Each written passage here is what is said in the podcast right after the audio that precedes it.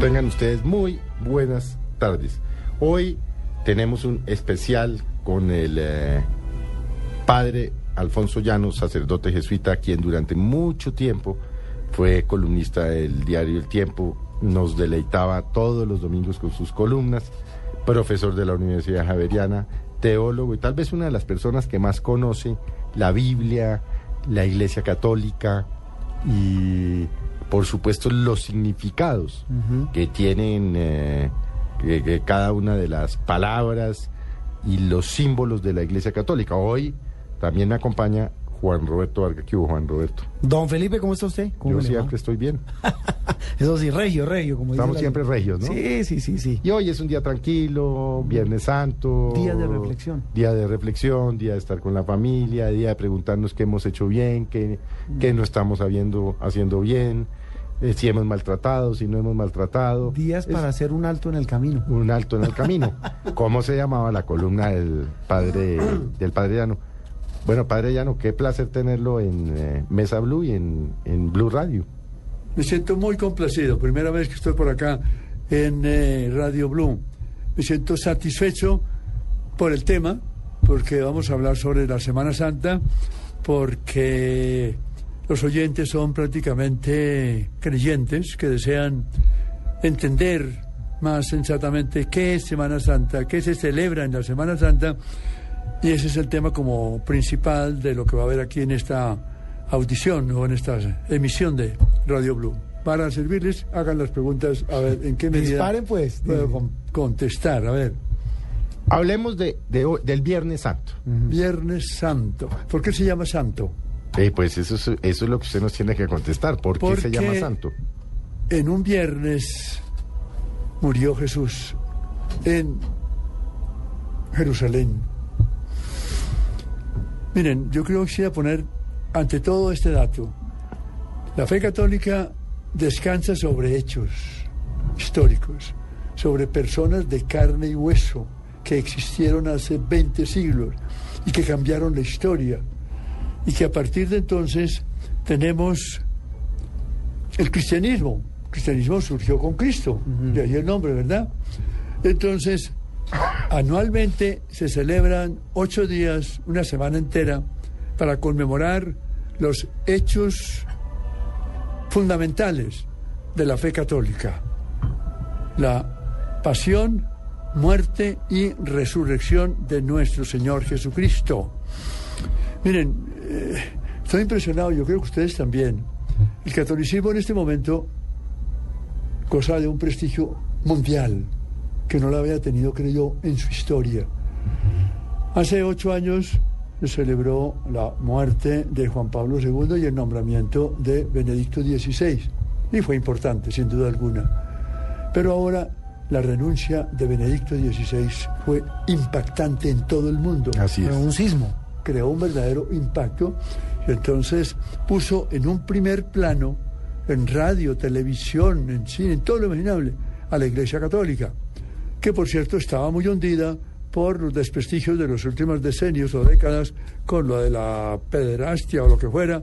Eso ha dado mucho que hablar, pero ahora está en primer plano la presencia de la Iglesia Católica porque la renuncia de Benedicto XVI y el nombramiento de este jesuita, que es el primero en la historia. Vean, benedictinos hay como 15 que fueron papas, dominicos cuatro, franciscanos cuatro, pero jesuitas es el primero desde que se fundó la Compañía de Jesús por San Ignacio de Loyola en 1540. Entonces digo que este hecho ha impactado al mundo y nos tiene a todos, a todos sorprendidos, jesuitas y no jesuitas. Estamos encantados con un hombre que quiere darle un vuelco al Vaticano. Y esto venía preparándose ya desde el siglo pasado. El esplendor mayor de Boato y de Sciorrense, de todas esas cosas exteriores, lo alcanzó la Iglesia o el Vaticano con Pío XII. La silla gestatoria, los abanicos orientales, Más como un rey que como un papa. eso, demasiado, demasiado. Y como que todo esa, ese boato contribuyó a poner un velo entre ese, esa exaltación tan gloriosa de hábitos, de títulos, y eh, Nazaret y Belén, que son los dos focos del cristianismo en tiempo de Jesucristo. Por eso digo yo que, que este Papa va a, llevar al Vaticano y a la Iglesia Católica a encontrar la humildad de, su, de sus orígenes, que fueron unos orígenes históricos, reales y sumamente sencillos, sumamente modestos. Fíjense que, que le, los dos evangelistas que se ocupan de la infancia de Jesús, que son Mateo y Lucas, pues nos hablan de, de unos hechos que, que también en su momento provocaron un cambio radical en lo que se conocía hasta entonces. ¿Por qué? Porque Jesús nació en tiempo del Imperio Romano. El Imperio Romano gastó toda serie de, de espectáculos, de grandeza, de dinero, de boato, en exaltar al emperador. Y en esa época nace Jesús, un hombre de carne y hueso como nosotros, y nace en un pueblito de Israel o Palestina, que es Belén.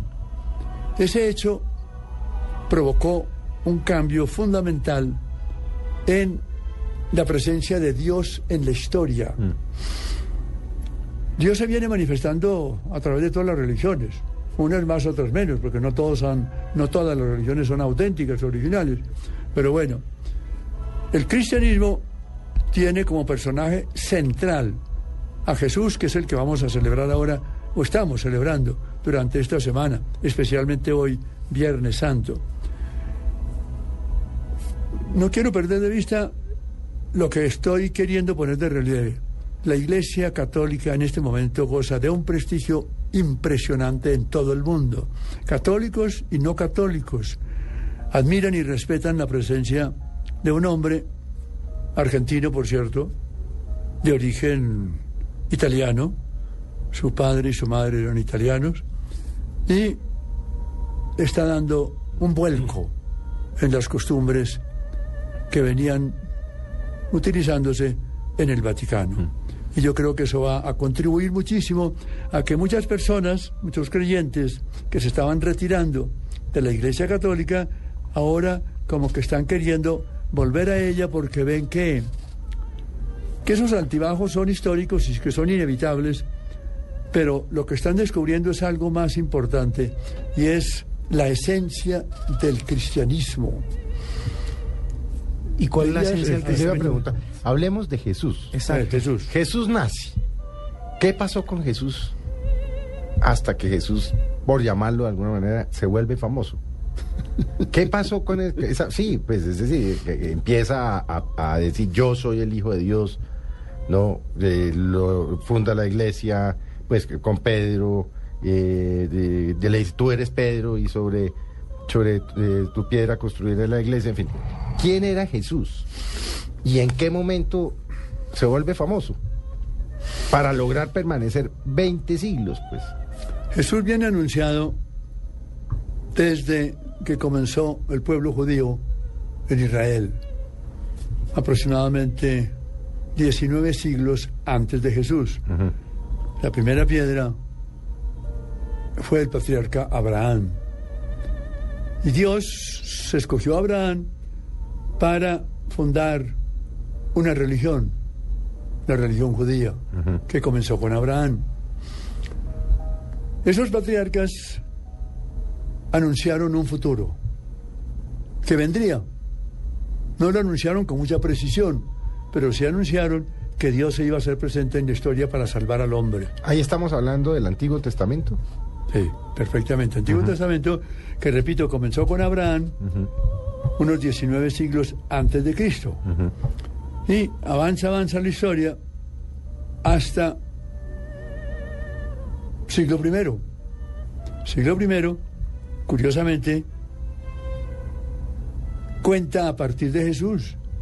Tanto que, fíjese cómo el calendario dice antes y después, Después de, de Jesús. Él partió la historia en dos. Antes de Jesucristo y después de Jesucristo. ¿Por qué es importante Jesús? En primer lugar, Él se presenta como un hombre cualquiera. no presenta títulos, no es un hombre que pertenezca a una familia importante, no, una familia sumamente modesta y sencilla de un pueblito al norte de Israel o de Palestina, que era en la provincia de Galilea. Ese pueblito se llamaba Nazaret. Ahí crece Jesús en la forma más sencilla y disimulada. Nadie reparó en él en los primeros 27 o 30 años. Él empezó a actuar.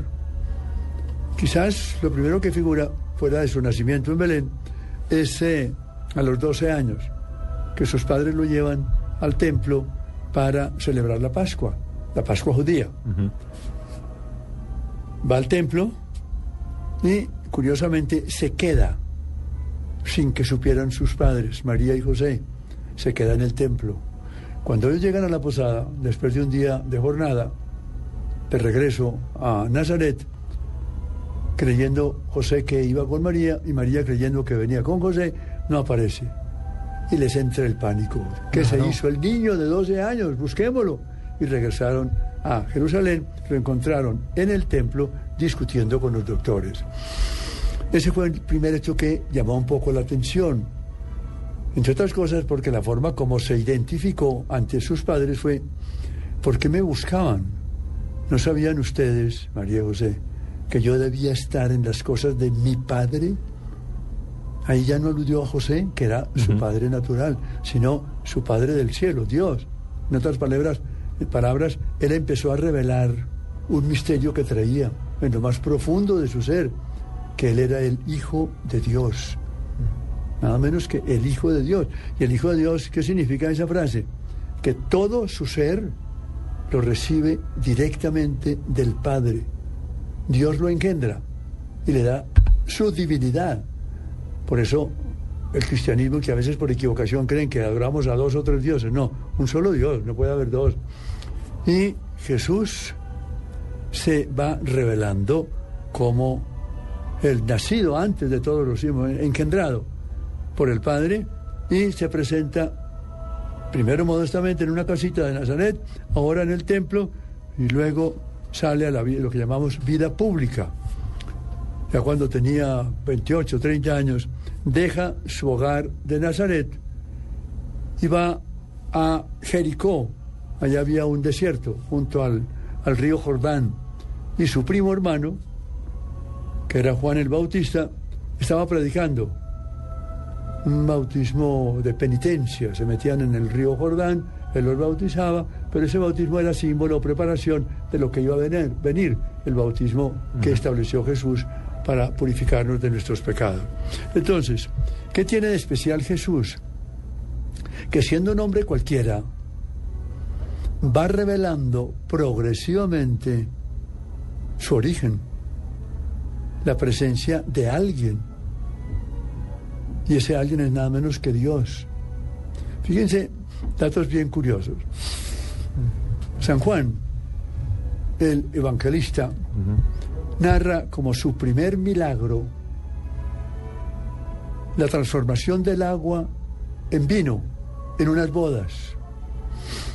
A esas bodas acude la madre María, que fue invitada porque seguramente era conocida por, por la dueña de casa o por los novios y la invitaron para que fuera a, Caná de Galilea, que da a 7 kilómetros de Nazaret. Invitaron también a Jesús, pero Jesús ya había comenzado su vida pública y tenía 12 seguidores, 12 apóstoles. Y los hermanos, ahí eh, el Evangelio de San Juan habla de que también fueron invitados los hermanos de Jesús a esa boda en Caná de Galilea. Fíjense pues, están sentados a la mesa y se acaba el vino. Yo creo que hasta por una razón muy lógica, porque fueron muchos los que asistieron a esa, a Mucho esa boda. comensal. sí. Estaban los doce apóstoles, estaban los hermanos de Jesús, estaban los parientes, todos los conocidos. Y entonces se acabó el vino. Y María Santísima, que está presente en la boda como invitada, cae en la cuenta. Y no se queda cruzada de brazos. Estando en una casa ajena, porque no era la casa propia, cae en la cuenta y trae la solución. ¿Qué hacer para sacar a esos novios de esa pena de que se les acabó el vino? se acerca a Jesús y le dice al oído, mira, se les acabó el vino. Jesús, vean cosa curiosa, puso a prueba durante todos sus años de vida pública la fe de su madre, porque ella sabía que era hombre, pero no sabía que era el Hijo de Dios. Eso lo fue sabiendo por la forma como se fue manifestando Jesús.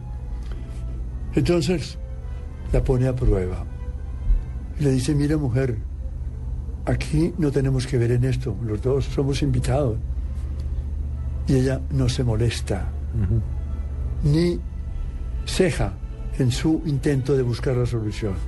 Se levanta y va donde los servidores y les dice, traigan agua, llenen aquí estas, estos recipientes de piedra, los llenan cada uno le cabían como 50 litros y eran seis tinajas. Ahí tengo 300 litros de vino. Lo bendijo, lo santificó y lo distribuyó. El que notó, el primero que notó fue el, el jefe del servicio, el chef. Y dice, bueno, ¿y de dónde salió este vino? Le dice el novio, ¿lo tenían guardado para el final? Sí, lo teníamos para el final. ¿Por qué? Porque fue el vino que Jesús preparó para mostrar su divinidad.